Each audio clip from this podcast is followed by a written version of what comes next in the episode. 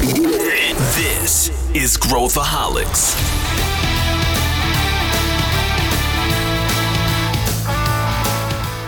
Olá, aqui é Pedro Van Gertner, eu sou o CEO da ACE e esse é Growthaholics, o podcast para quem adora inovação e empreendedorismo. Hoje a gente vai falar sobre vacinas, mais especificamente sobre a vacina do Covid-19, que foi desenvolvida em tempo recorde. A gente tem muitas lições sobre inovação e como que a gente pode se reinventar através da rapidez com que ela chegou no mercado, fez com que muita gente ficasse desconfiada, especialmente porque ela foi desenvolvida em 10 meses ao invés dos 10 anos que as vacinas normalmente levavam. A gente vai abordar a forma de trabalho e os insights que esses desenvolvimentos geraram. E para falar sobre isso, eu estou aqui com o Sandro Magaldi, que é coautor do livro Gestão do Amanhã e também cofundador do meusucesso.com. Vem com a gente, tenho certeza que você vai aprender muito com esse episódio. Estou muito feliz aqui com meu grande amigo, velho amigo, Sandro Magaldi, companheiro aí de estudos, conversas que começaram lá no, né, na, na sala dos professores da SPM há 20 anos atrás e continuam até hoje nos nossos almoços, nas nossas conversas informais, agora até trazendo várias vezes aí o comparsa e a dupla do Sandro, que é o Salibão. Então está sendo muito divertido essa.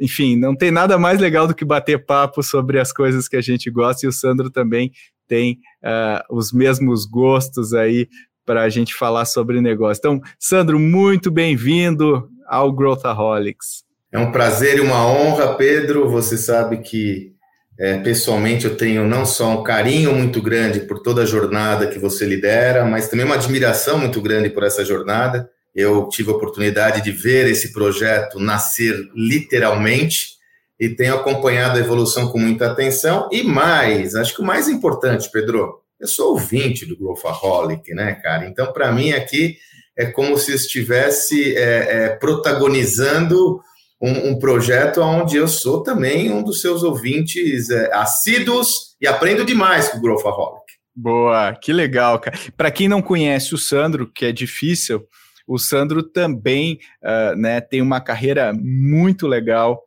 aí primeiro no mundo mais corporativo e depois indo aí metendo a cabeça, criando negócios do zero, né? O, o Sandro teve uma trajetória muito legal lá no meu sucesso.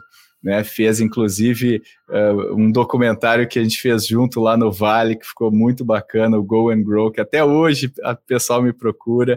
O Sandro também é um autor né, brilhante aí, tem o Gestão do Amanhã, que é um livro que eu falo que é um livro alma gêmea da estratégia da inovação radical, que é o meu livro, que ele, eles conversam, dialogam, e a gente nem se falou na, na, quando ele escreveu, ele brotou para ver como as nossas cabeças estão alinhadas aqui, Uh, então, se você não ainda não, não conhece com profundidade o Sandro, dá uma olhadinha né, no site. Qual que é o teu site? Gestão do Amanhã, Sandro? Sandro Magaldi. É melhor você pegar aí no Instagram e tal, no arroba Sandro Magaldi, mas nós temos uma plataforma com todos os nossos conteúdos que é o gestãodoamanhã.com.br.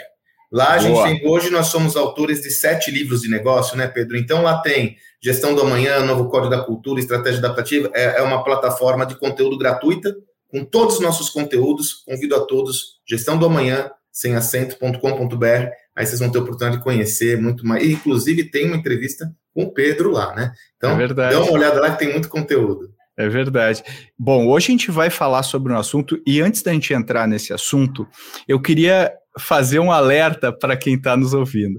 A gente pode uh, uh, tocar em alguns temas que o, que o pessoal pode achar meio sensível, porque a gente vai falar de vacinas, e a gente sabe que o pessoal hoje com essa polarização, essa insanidade né, que a gente está vendo das discussões que deixam de ser racionais e etc. sobre os temas estão tomando conta das mídias sociais e a gente não vai falar sobre política, a gente não vai falar sobre uh, qualquer coisa que não sejam negócios e o que, que a gente pode aprender com todo esse movimento, né, Sandro? Você que está debruçado aí nesse tema, estudou profundamente. Não há dúvidas, Pedro. Deixa eu até dar o contexto para os nossos ouvintes e como surgiu essa tese. É, nós estamos desenvolvendo, eu e meu parceiro Zé Celibi Neto, nossa oitava obra que vai ser sobre liderança, a ser lançada, inclusive, no segundo semestre de 2022. Quando nós estávamos desenvolvendo essa obra, nós começamos a pesquisar quais são formas tangíveis de mostrar as transformações por qual passam o mundo do trabalho e o mundo da gestão que impactam diretamente a nossa forma de gerenciar as coisas. E quando nós pesquisamos sobre isso, foi justamente é, é, nos anos recentes, com o advento da pandemia, e nós nos deparamos com uma jornada que ela funciona, e aí vem a referência que a gente quer trazer para a turma, né, Pedro, como uma metáfora para explicar o porquê as organizações devem se adaptar a esses novos tempos e, principalmente, porque os líderes devem se adaptar a esses novos tempos. E essa, essa jornada foi a do desenvolvimento da vacina, né? Portanto que se cunhou esse termo, né? 10 meses em 10 anos, ou melhor, 10 anos em 10 meses, porque foi o tempo de desenvolvimento mais breve na história da humanidade de uma vacina, que não só um agente chegou a esse objetivo, dois ou três agentes, duas ou três empresas chegaram a esse objetivo tão rapidamente. Então, quando nós estudamos essa, essa jornada baseado, e to, sobretudo, vocês vão ter na descrição desse podcast todas as fontes baseando essa leitura em estudos, estudos de Oxford, Cambridge, nós olhamos essa estrutura e falamos, puxa, aqui tem lições a serem compartilhadas. Então, a nossa tese, ela não se dirige a uma visão especificamente orientada ao desenvolvimento é, vacinal, e sim a como as empresas se organizaram para esse tema. E seguramente, Pedro, eu estou convencido que existem lições importantes para todo e qualquer gestor, líder, gestora, líder e empresas com essa jornada. Eu estou convencido, Pedro, eu não, não tenho, dúvida, dúvida sobre isso. Eu não tenho dúvida. Tem muita coisa para gente para gente desempacotar aqui nessa conversa. Eu estava lendo, não sei se tu já leu, Sandro, eu te recomendo muito esse livro, The Great Influenza, o nome desse livro, do, do John Barry. E ele fala a história da, da, da, da gripe espanhola, né, do início do século uh, 20, e assim, que basicamente dizimou um número brutal de pessoas no mundo, desesperador, né, e, e, e a medicina não estava nem perto do que ela está hoje, não tinham ferramentas para lidar com tudo isso, e é, é, é, assim, é chocante, né, ver os relatos desse livro, e também o que que se o salto que a ciência deu, né? E eu estou fazendo essa introdução para te fazer a primeira pergunta. O salto que o salto que essa que a ciência deu na medicina, que até o século XVIII, né, mais ou menos, não era medicina baseada em evidência era ainda aquela medicina hipocrática lá da grega, de os caras ainda receitavam sangria, era uma medicina baseada no conhecimento lógico, na lógica e não na experimentação. Quando se colocou experimentação, testes, epidemiologia e tal, realmente o mundo deu um salto. Mas a, o, o segmento que eu estou fazendo aqui para você é quando a gente estava lá no início da pandemia, em 2020, o pessoal fala: não, estamos desenvolvendo vacinas. E aí os comentários que vinham, não, mas nenhuma vacina foi desenvolvida Sim. antes de 10 anos. Portanto, não vamos conseguir fazer isso a tempo. E esse é um, parad um, um paradigma né, que estava estabelecido e, e, assim, como estávamos errados nesse paradigma. Como é que você, como é que você vê isso, Sandro? Não há dúvidas, Pedro, para dar o contexto para a nossa turma. Um, um, estudo que nós recorremos foi publicado na Universidade de Oxford, chamado Our World in Data. Esse estudo foi publicado no final de 2020. E me chamou a atenção esse estudo, até é interessante, né, Pedro, porque a gente vai pesquisando coisas e elas pululam na nossa tela, às vezes não deliberadamente. Esse foi um dos estudos que eu peguei, estava ali estudando, interessado, e ele, esse, esse pesquisador, ele fez esse estudo analisando 16 vacinas que foram desenvolvidas historicamente. 16 vacinas. Ele pegou é, vacinas de todos os tipos. E nesse estudo, dessas 16 vacinas, a que havia sido desenvolvida, Pedro, num tempo mais breve, havia sido a vacina do sarampo, que levou 10 anos. Por isso essa terminologia, 10 anos em 10 meses, porque a vacina do sarampo, nesse estudo, as outras levavam 40 anos, 45 anos. A primeira ressalva, Não há um tempo médio de desenvolvimento de vacina, isso não existe, porque existem multifatores que fazem com que esse desenvolvimento obedeça a determinado ritmo. Mas esse estudo mostrou isso. Primeiro, atenção. Me aprofundando um pouquinho mais, a gente viu, existe uma exceção, Pedro. A vacina da cachumba. Um pesquisador, um, um microbiologista americano famoso, é Maurice Hilleman. A vacina da cachumba é diferente, né? Ela, ela, ela, esse cara desenvolveu mais de 40 vacinas e a da cachumba levou quatro anos, em 1967 porque a filha dele foi acometida por essa doença, ele acelerou o processo. Essa é a única exceção, porque se você for analisar todas as outras, nenhuma foi desenvolvida em menos de 10 anos. Então isso nos chama uma atenção. Horas, o que aconteceu para isso? E aí é evidente, né, Pedro, que existem dois fatores conjunturais que são inegáveis, que não tem necessariamente a ver com o mundo do trabalho, apesar que um deles tem. O primeiro fator, o ineditismo da situação. Na era moderna, nós nunca fomos acometidos por um vírus que paralisou o mundo. Então, houve uma mobilização geral para resolver esse tema, né? Houve uma mobilização global, perfeito? O segundo aspecto, que também, como eu comentei, não tem a ver com o trabalho, mas tem mais ou menos, até usando a sua visão, Pedro, que você tem usado com muita frequência, a fluxo de capitais. Então, como foi uma situação inédita que envolveu todo o planeta, houve um afluxo de capitais, de investimentos, nunca antes visto na história da humanidade. Ou seja, muito dinheiro. E eu digo né, que não tem a ver com o mundo do trabalho, mas tem, porque você tem alertado aqui no Growthaholics mesmo, como o alto afluxo de capitais no segmento de empreendedorismo digital e startups tem mobilizado esse segmento. Né? Então você veja que também dá para trazer um paralelo. Então, esses dois aspectos foram fundamentais. Mas, Pedro, como você mesmo coloca, fazendo um paralelo ao mundo corporativo, alto, muita grana não necessariamente resulta em inovação.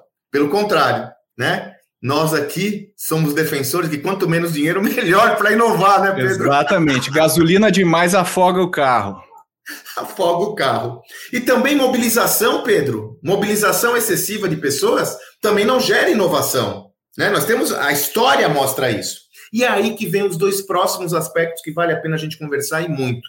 O primeiro, que você já deu a letra no começo da nossa conversa, o desenvolvimento de novas tecnologias. As tecnologias utilizadas no desenvolvimento vacinal foram todas utilizadas de uma forma integrada, todas elas, né, permitiram uma maior capacidade de processamento de informações, permitiram uma instantaneidade no compartilhamento de informações, permitiram uma maior colaboração entre agentes espalhados em todo o mundo. Então, a tecnologia ela viabilizou um modelo de desenvolvimento de trabalho que gerou mais agilidade. Porém, também, tecnologia por si só não gera inovação e ruptura. E aí vem o quarto aspecto que, para mim, é fundamental a forma como as equipes se organizaram. Ou melhor, a forma como o trabalho foi organizado. E aí existem vários achados né, nesse estudo. Por exemplo, está claro que o grande problema no desenvolvimento desse tipo de iniciativa, no caso, o desenvolvimento vacinal, é a burocracia. Olha os paralelos, minha gente. É a burocracia. Então, existem alguns estudiosos que comentam: o problema do desenvolvimento vacinal não é a testagem nem nada, é a burocracia necessária num sistema totalmente verticalizado, onde cada informação para numa camada hierárquica aqui e demora um tempo expressivo para deliberações. O desenvolvimento vacinal do Covid foi feito de forma horizontal, paralelizando atividades, não abrindo mão de processos de controle rígidos, afinal, nós estamos falando em vidas humanas, mas de uma forma horizontal, colaborativa, eliminando ao máximo essa chamada burocracia desnecessária que atravancava o processo. Então, essa forma de trabalho colaborativa, onde muitos agentes espalhados em todo o mundo paralelizaram suas atividades, desenvolvendo um projeto em prol de um objetivo único, geraram mais agilidade no processo e foi um come-tempo né? Foi um come-tempo que, no final do dia, dentre outros aspectos que a gente vai explorar aqui, trouxeram uma, uma, esse ineditismo.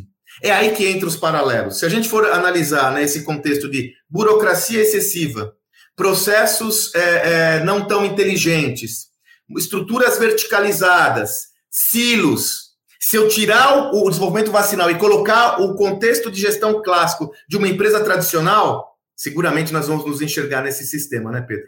Seguramente. E eu, eu, eu acho muito interessante porque quantas vezes a gente já não ouviu nas empresas algo como: não, é, isso não pode ser feito desse jeito, não dá para fazer isso nessa velocidade, não dá para fazer isso nesse custo, não dá para fazer isso dessa forma. E aí é o que tu falou, né? Pô, são 10 anos, 10 anos. E a gente usa esses 10 anos como se fosse. Mas o que, que acontece nesses 10 anos, né? Se a gente for decompor, a burocracia acaba ocupando, né? Tem muitos espaços ali que se a gente achatar, a gente consegue otimizar. Então, é quase como se a gente fizesse um, um, uma diferença entre um projeto em waterfall com um projeto agile, né? O, a vacina foi agile e o, e, e, o, e o tradicional era waterfall, né? Não há dúvidas, eu não tenho dúvida. Eu, eu lembro até de uma frase de um médico, é, de um dos estudos que a gente, uma das fontes que a gente pesquisou de Cambridge, ele falou: Olha essa, Pedro, vê se a gente não se reconhece, né? Nós que já atuamos como líderes, eu sempre falo, a vantagem minha e do Pedro é que a gente não ouviu dizer. Nós somos acadêmicos, né? Somos produtores de conteúdo, mas nós não ouvimos dizer. A gente estava no front ali, né? Eu, muito tempo na HSM, depois do meu sucesso empreendendo, o Pedro empreendendo. A gente sempre conversou muito sobre negócio. Então a gente ali no front, nós não ouvimos dizer, a gente estava no, no front, né? Olha se isso não. Eu lembro, é um médico chamado Mark, alguma coisa, nas fontes que a gente vai deixar aqui, vocês podem ver. Ele fala o seguinte, Pedro, olha só. Na maioria das vezes, ele comenta o seguinte: a demora para testar de uma vacina é enganosa. As pessoas pensam que são os protocolos de saúde. Na maioria das vezes, o que acontece é que o processo fica parado entre as fases. Nada acontece entre uma fase e outra.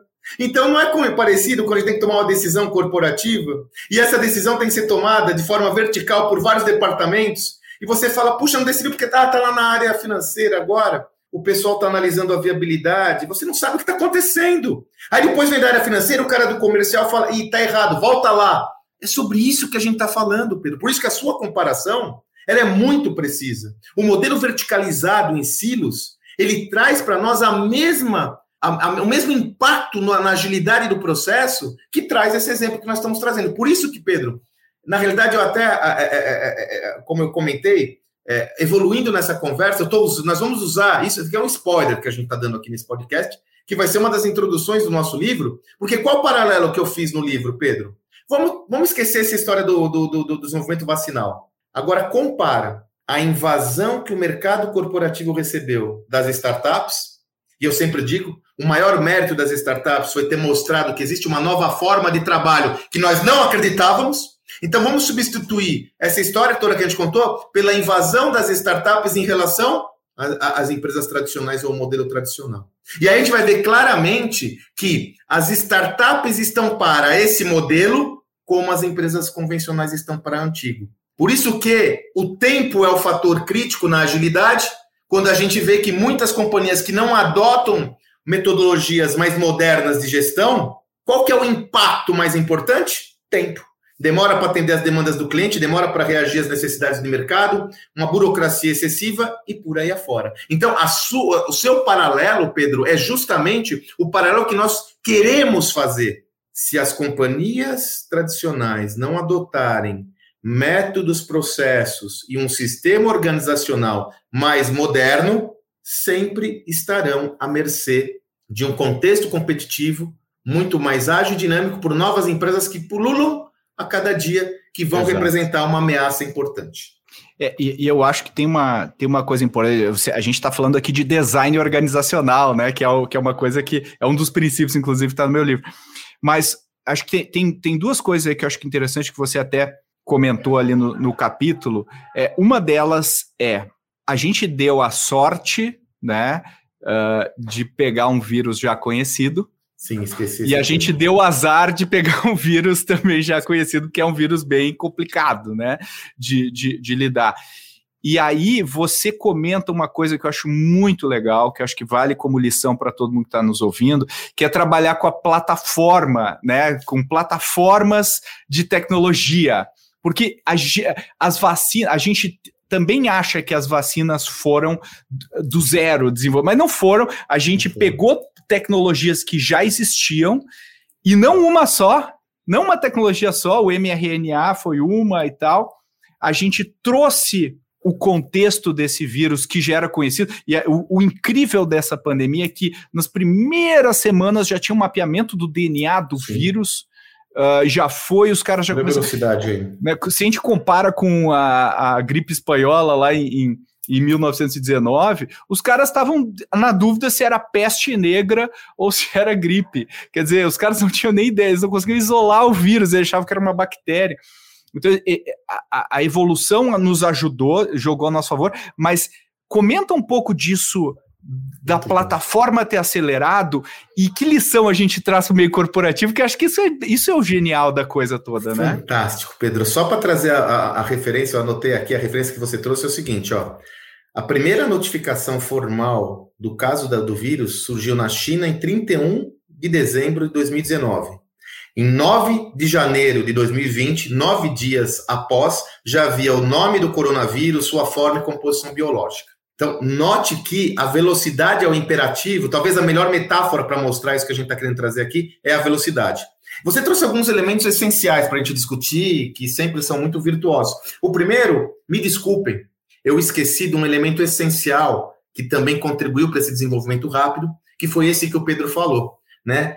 a sorte, bem entre aspas, né, e pelo amor de Deus entendam essas aspas, né, é que o coronavírus, por ser o, o, o, o ter esse, essa composição, né, a proteína de espícula, né, que é a coroa, ele já tinha sido desenvolvido anteriormente, desde 2011, devido ao SARS, devido ao MERS. Então, é uma família da microbiologia que já haviam estudos existentes.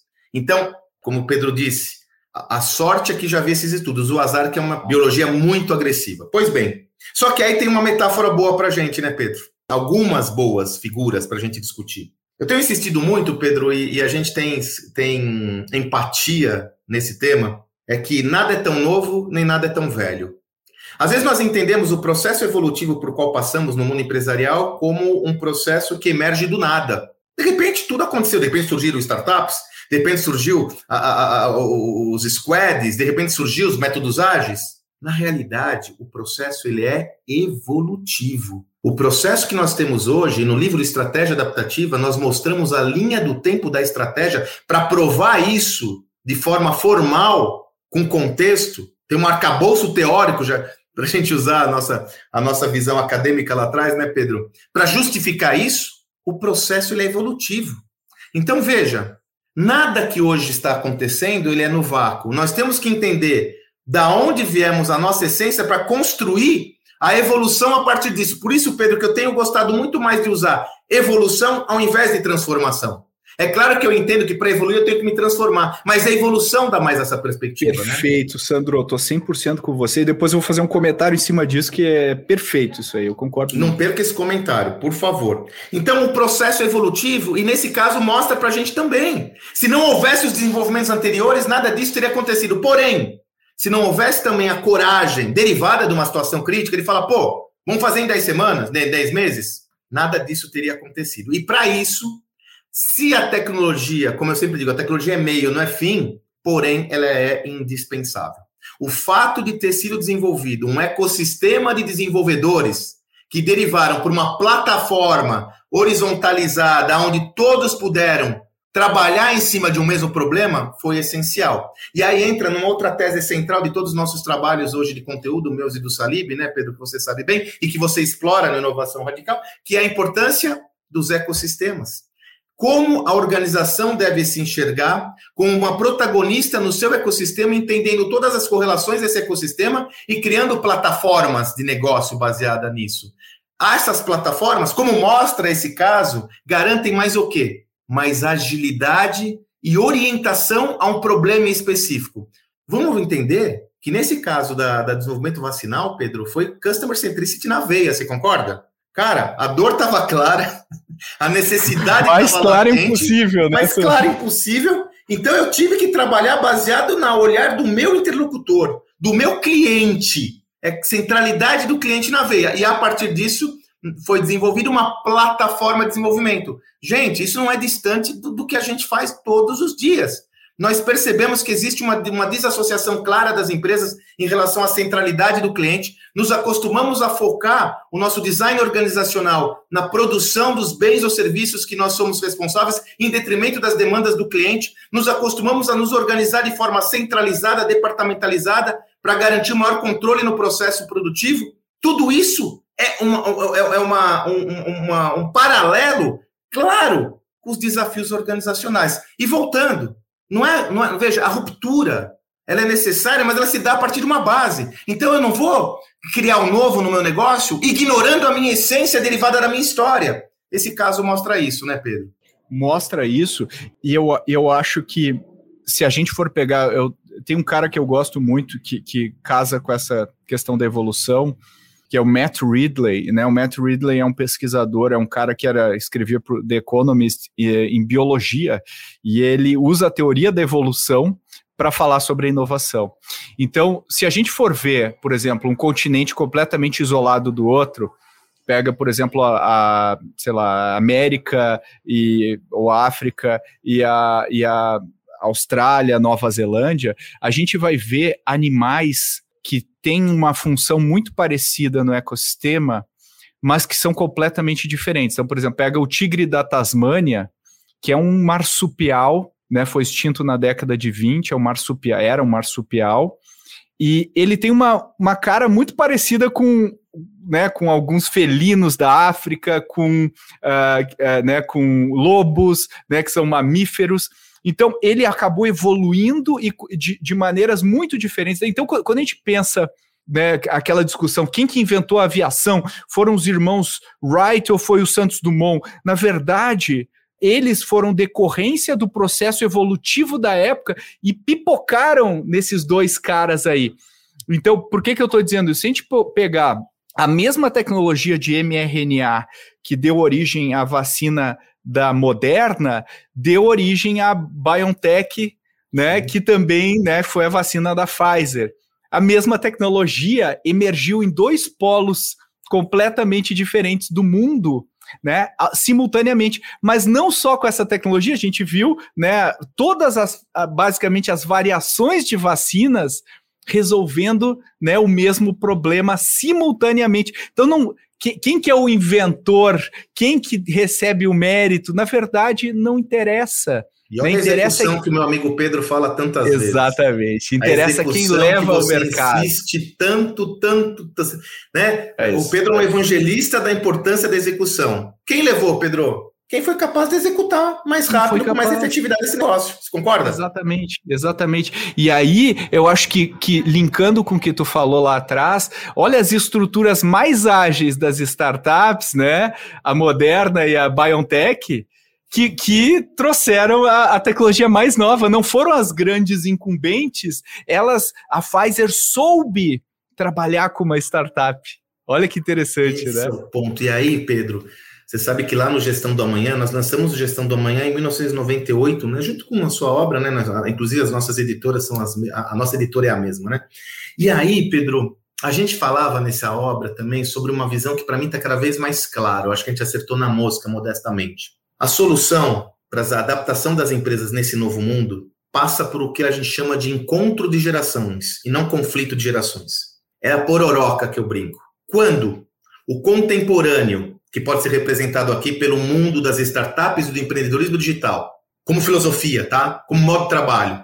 Quando o contemporâneo encontra com o tradicional, e o tradicional pode ser tangibilizado pelas práticas já conhecidas em mais de 100 anos de história de gestão. Quando o contemporâneo encontra com o tradicional e os dois têm abertura de entendimento de que eu tenho a aprender com o outro, emerge um terceiro modelo que tem um poder avassalador talvez seja o encontro da Pfizer com a BioNTech nesse nosso exemplo. E que se você for olhar, né, Pedro, Cortex tem trabalhado muito isso, quando as empresas tradicionais têm um entendimento claro e a humildade de, de, de, de, uma visão de que é necessário absorver e se transformar, e começa a se aproximar desse novo universo, a resultante dessa lógica é poderosíssima, né, Pedro? Agora, fácil de falar, difícil de fazer porque envolve relações de poder, relações de comando, liderança e um agentezinho que tem no meio dessa parada que faz toda a diferença do mundo, né, meu amigo? As pessoas. Esse é um bicho complicado, né?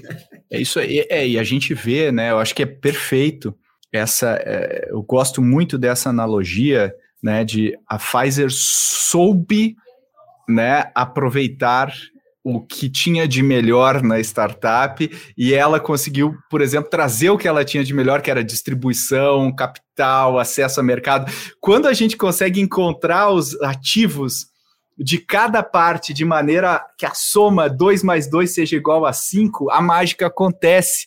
E não uma tentando sobrepor a outra. E é uma arte quase, né, Sandro? Não há dúvidas, meu amigo. É por isso que a gente insiste tanto, Pedro, com a importância da cultura organizacional. É, quando nós escrevemos o livro Gestão da Manhã, ele foi um sucesso e começou a surgir uma demanda grande sobre transformação na hora caiu a nossa. A, tivemos um nível de sensibilização, um nível de consciência rápido, que a transformação, muitos estão confundindo, ainda continuam, hein? Transformação digital com digitalização. Eu nem gosto do termo transformação digital, porque o que é o digital hoje? O digital Sim. é a economia, né? É, a economia digital é a economia, porque tudo é digital. Então eu diria transformação organizacional responde mais às demandas desse novo mundo. As pessoas confundem essa tal da transformação digital com digitalização. Digitalização é absorver na sua organização, na sua estrutura, os principais sistemas tecnológicos que vão dar eficiência para a sua organização. Então, os melhores aplicativos, sistemas de, de, de, de RP, sistemas legados, enfim. Não necessariamente porque você trouxe essas tecnologias, você vai se transformar. Para que haja efetivamente a transformação organizacional, é necessário que haja uma interferência clara na cultura organizacional do negócio, que representa toda a filosofia do negócio, a mentalidade da organização. Desta forma, se não houver essa inserção e essa reflexão sobre quem sou, sobre a minha identidade como corporação, eu garanto, nada muda, né, Pedro? Nada, nada muda. Muda nada muda, e aí vem o, o, o, papel que você.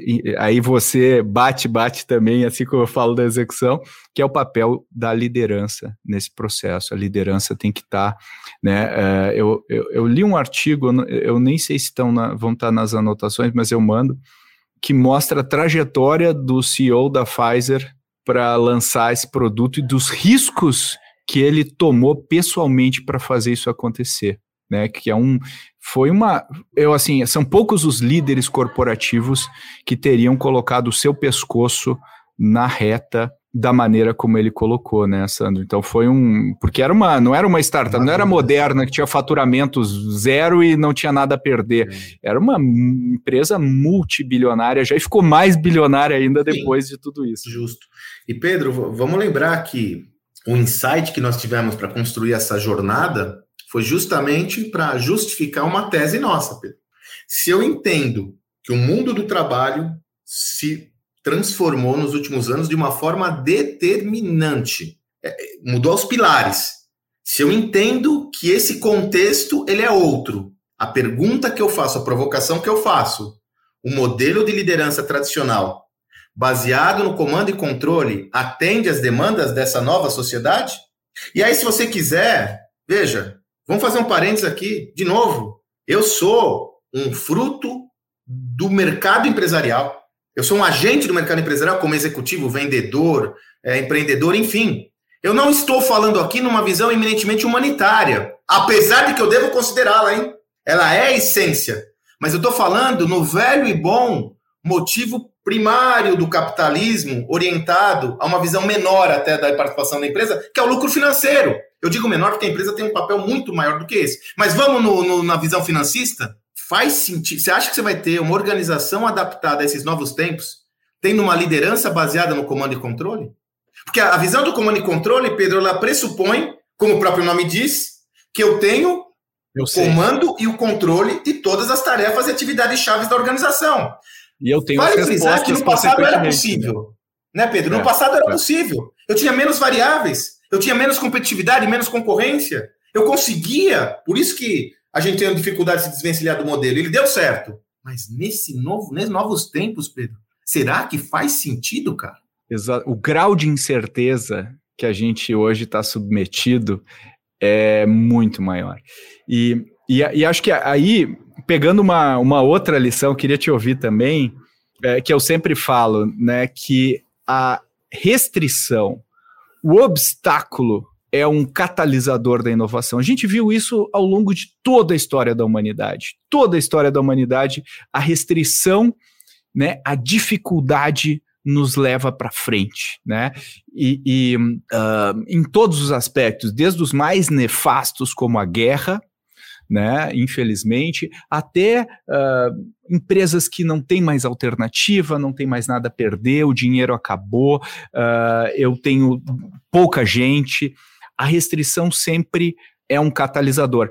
E nessa pandemia, a gente viu isso funcionar na nossa cara, né? Quer dizer, a gente não tinha tempo, a gente via nossa família em risco e a gente precisava agir. E aí, olha a velocidade da inovação, né? Se a gente não tivesse isso, uh, essa ameaça existencial, será que a gente tinha evoluído tanto, tão rápido então, na medicina? Como é gostoso essas conversas, ficaria aqui horas. Ameaça existencial, né? Então, o que o Pedro está trazendo é uma visão que para mim está claro que a restrição gera movimento e, sobretudo, para inovação, porque senão eu vou ficar no bom e velho manutenção do status quo, que me traz menos esforço, né, Pedro? Afinal, cara, para que que eu vou ficar me matando se o meu negócio está dando certo sem ainda tendo trabalho? Quando a gente faz, né, como eu falei no livro Estratégia Adaptativa, a gente faz, Pedro, a linha do tempo da estratégia, a gente mostra exatamente isso. Havia uma situação mais controlada no passado, devido a um baixo nível de concorrência, que me gerava a tendência a controle, manutenção e controle, porque era necessário. Menos esforço possível, maximização dos meus recursos disponíveis, eficiência operacional. Então, essa mentalidade da restrição é fundamental. Aí a questão que fica é a seguinte, né, Pedro? Mas, cara, como eu faço isso na empresa? Então eu tenho que forçar né, essa, essa visão, quer dizer, eu tenho que forçar essa ameaça existencial. Eu vou dar um exemplo para você, Pedro, muito interessante. Antes da pandemia, eu fiz um, um, um workshop só com CEOs, só com CEOs, pesados, inclusive. E eu mostrei um caso, Pedro, de uma empresa que se reinventou, se transformou totalmente, né? Se transformou, inclusive, se adaptando ao mundo digital, uma empresa tradicional. E depois de ter feito essa apresentação, um dos participantes, até de forma bem humorada, Pedro, né? O cara, gente boa pra caramba tal, falou assim: ah, Sandrão, pô, esses caras fizeram isso porque eles estavam ferrados. Ele não falou ferrado, ele falou um palavrão. F, né? Os caras fizeram isso porque estão ferradões, né? Eu falei, é verdade. Agora, quem não está ferrado? que empresa não está ferrada nesses novos tempos?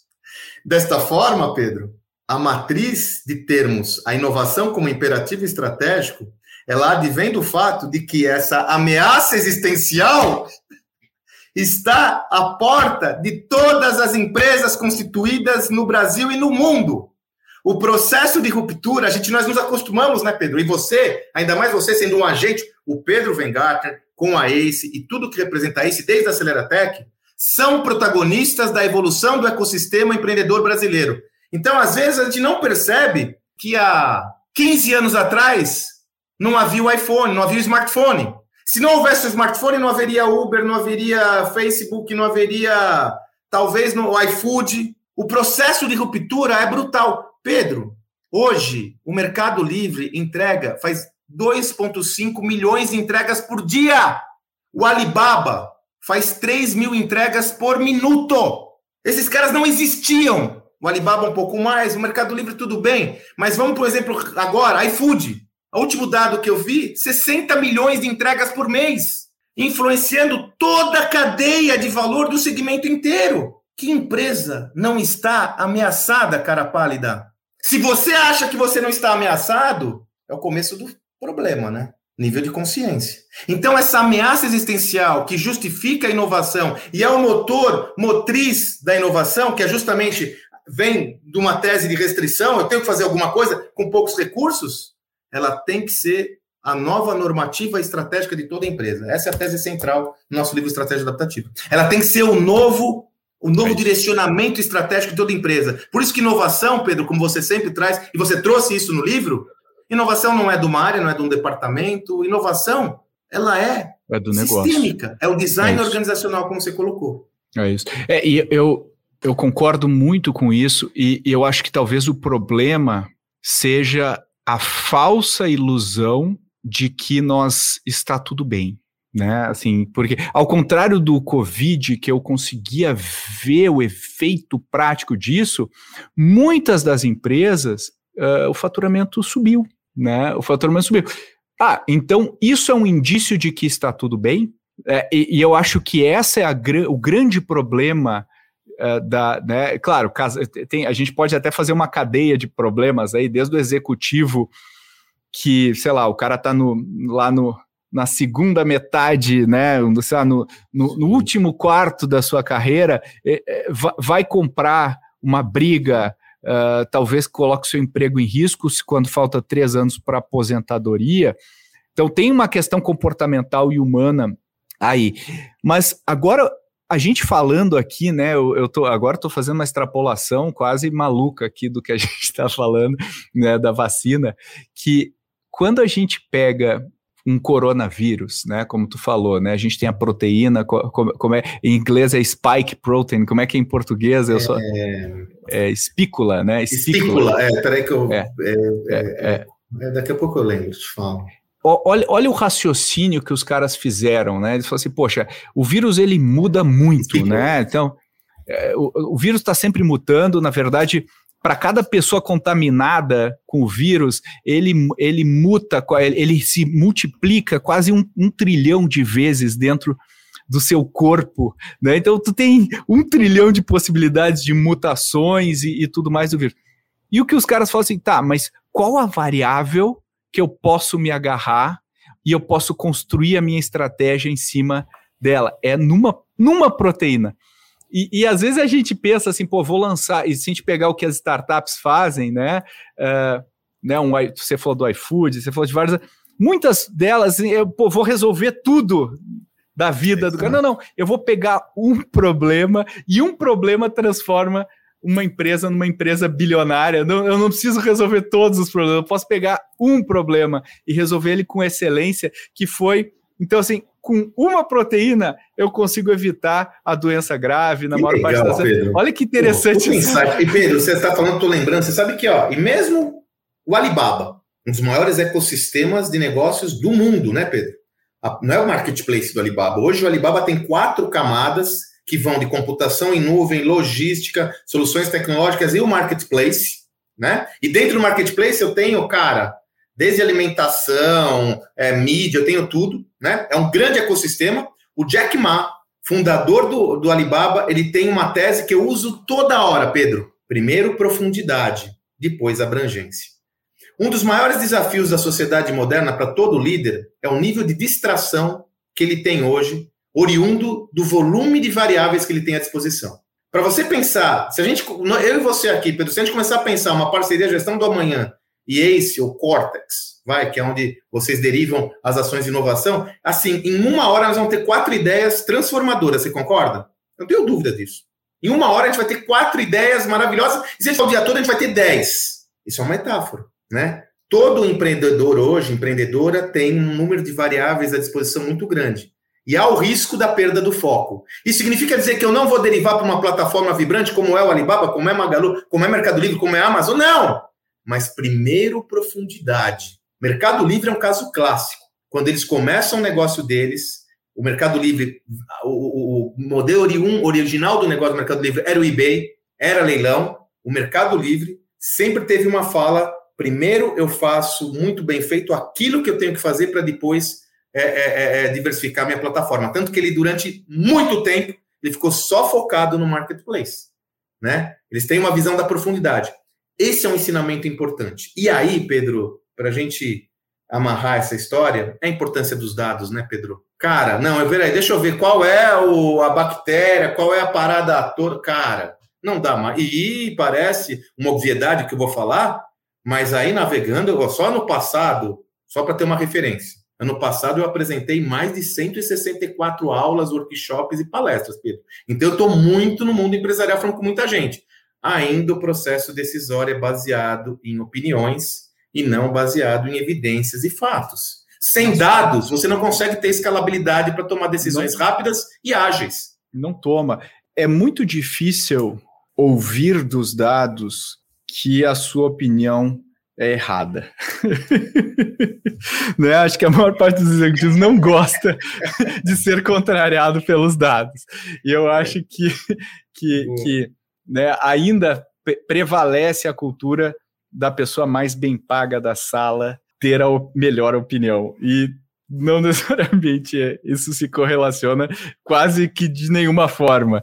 E eu acho que essa a humildade intelectual é muito importante nesse, nesse caso, né? E eu acho que a gente está vivendo tempos, uh, o, o, os tempos atuais, né, Sandro, eles estão tirando as discussões profundas da equação. Infelizmente, a gente está tendo generalizações e tudo mais. Eu estava brincando com o time, com essa crise da, da, da essa guerra, né, da Ucrânia quanto mais eu estudo a história da Ucrânia, o que está acontecendo, menos eu tenho certeza do que está acontecendo. É, é, é, é, e, no entanto, a, a, gente tende a generalizar ou tomar partido e tudo mais. Como que a gente quer que dentro da empresa, a empresa vai ser um oásis uh, intelectual onde a gente vai tomar decisões baseadas em dados, eu vou, eu vou uh, apagar ou, ou reduzir o meu ego para a gente, em prol da nossa missão, do nosso propósito que a gente quer fazer. É muito difícil fazer isso, né, Sandro? Como tu então, falou, no é, final do dia são pessoas, são né? São pessoas, mas sabe, Pedro, é, eu acho, por outro lado também, eu creio que existem rituais para a gente começar a adotar práticas com potencial transformador. Nessa coisa de dados, tem uma que eu sempre, toda reflexão estratégica que eu faço com o CEO, o empreendedor, eu trago para ele e falo: ó, se você fizer isso, você pode ter um potencial de transformar sua empresa. Qual, Pedro? O Jeff Bezos comenta. Nós tivemos nesse livro de, de liderança, a gente entrevistou um monte de pessoas, um monte de gente, personalidades, desde Jim Collins, Rancharan, o Silvio Meira aqui e tal. E conversamos com o David Niecar, que foi o primeiro diretor de RH da Amazon. Ele trabalhou com o Bezos. E o David Niecar comenta o seguinte, Pedro: quando você leva uma ideia para o Jeff Bezos, qual é a ideia? A primeira pergunta que ele faz é: quais são as evidências que fundamentam essa ideia? Eu tenho levado isso para todas as reflexões que é eu tenho com o CEO. É com simples, né? Simples. É simples. Percebe, Pedro? Veio com uma ideia, com um insight, uma pergunta: quais são as evidências que fundamentam essa ideia? E você também. Quando você vai pensar alguma coisa, algum insight, fala: peraí, isso aqui, esse insight veio da onde? Advém de qual origem? Eu vou buscar fundamentar essa ideia. Porque, na realidade, é simples, né, Pedro? Mas é complexo, porque, como você mesmo colocou, as ideias sempre vigoraram aquelas que têm como origem o, a pessoa de cargo mais alto na sala, né? Então, eu sempre digo, uma gestão baseada em dados assusta o líder medíocre, porque uhum. ele perde a chancela da caneta. Porém, o que, o que entende como poder, mas não o poder. Isso, é isso que eu ia falar, bem entre aspas. Por quê? O líder que entende que a sua, seu processo decisório ele não perde, ele não é ameaçado, ele ganha quando ele é baseado em evidências claras, ele entende que aquele poder é ilusório, porque ele vai ser sabotado na primeira esquina e mais, Pedro. Hoje nós não temos mais tanta, o mato não está tão alto quanto no passado, né, Pedro? Tomar uma decisão errada hoje pode causar a sustentabilidade futura de qualquer negócio, mesmo um gigante. Pedro, nós somos, nós, nós temos a mesma, somos da mesma geração, inclusive no que tange a referências intelectuais. O que era a General Electric para nossa geração, Pedro? A GE. Jack Welch, o CEO dos CEOs. A Crotonville, a principal universidade corporativa do mundo. Era o mais moderno, mais incrível, o exemplo a ser seguido, né? Quatro anos atrás, eles foram excluídos do, do, do, do índice Standard Poor's, da Bolsa Americana, que eles ajudaram a fundar.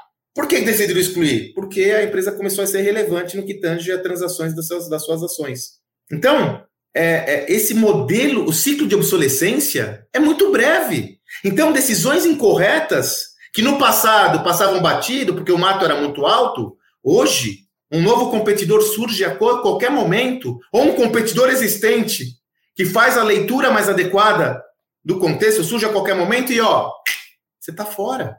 Não tem mais espaço não tem mais espaço de manobra para incompetência. Isso é até dramático, né, Pedro? Porque a gente vê empresas míticas em risco. Não é o que nós gostaríamos de estar vendo. Né? Como eu disse, eu sou oriundo disso, né? eu sou fruto disso. Mas nós temos que alertar que há um espaço muito mais virtuoso, que é esse espaço da abertura ao novo e do entendimento de um design organizacional mais adequado a essa lógica. Né? Pô, perfeito, Sandro. Bom, a gente podia ficar mais uma hora aqui, eu sei, e eu sei que a gente consegue fácil, mas a gente vai chegou aqui no fim do nosso episódio, eu tenho certeza, né, que no nosso indicador de IPM, né, insights por minuto, esse episódio aí vai ajudar bastante os nossos ouvintes. E eu acho que o que fica aqui, né, é, tem muito aprendizado, tem muita coisa que a gente pode tirar de coisas que não necessariamente estão intimamente ligada, ligadas aos negócios, mas que podem nos inspirar. E, e assim como a gente fez uma revolução né, no início do século uh, uh, uh, passado, né, no meio corporativo, com, depois da Revolução Industrial, com, a, com uma gestão mais eficiente, né? A medicina também evoluiu com uma medicina baseada em evidências e agora a gente pode voltar para uma gestão ba baseada em evidências e fazer esse novo ciclo aí de crescimento, que é o que a gente está vendo as startups literalmente fazer agora. Então, com isso, eu queria agradecer ao meu amigo é Sandro Magaldi. Obrigado aí pela conversa maravilhosa que eu aprendi muito e me diverti. Eu que agradeço, estou sempre à disposição da causa, né? Como eu disse, eu sou um evangelista da ACE, de todo, toda a jornada sua, do Mike, enfim, gosto muito do projeto. Quero agradecer a todos os ouvintes aqui, espero ter gerado o número de insights nessa conversa que foi gerado em mim. Estou cheio de anotação aqui, Pedro, porque a gente vai falando, você vai trazendo, enfim. E quem desejar, é só me acompanhar lá no arroba Sandro Magaldi. Você sabe, Pedro, eu tenho uma missão pessoal que é mostrar que existe vida inteligente no Instagram.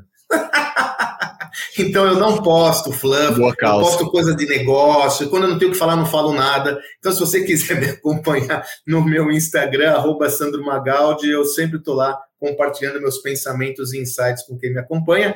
Pedro, muito obrigado, viu, cara? Conte sempre eu que agradeço. Eu sou um admirador da sua jornada e o que eu puder contribuir com a sua causa, eu sou um soldado aí dessa, dessa jornada, querido. Conte comigo. Valeu! Se você quiser saber mais sobre o que esse ano promete, acompanhe o nosso quadro de Tendências 2022. Se tiver outras dúvidas sobre a área de inovação, o episódio 3 desse quadro está te esperando. E se você tem interesse em empreender com a gente, manda um e-mail para podcast.goace.vc. Vamos conversar e construir coisas incríveis juntos. E, obviamente, se você gosta do Growthaholics, é muito importante para a gente que você compartilhe esses episódios nas mídias sociais, especialmente os episódios que têm bastante conteúdo uh, diferente, novo, porque isso ajuda a inspirar mais gente. Então eu conto com você, não só para divulgar, mas também ir lá no seu player de podcasts preferido e avaliar com cinco estrelas o Growthaholics. Vai lá, eu espero. Vai lá. Pronto? Muito obrigado e até o próximo episódio.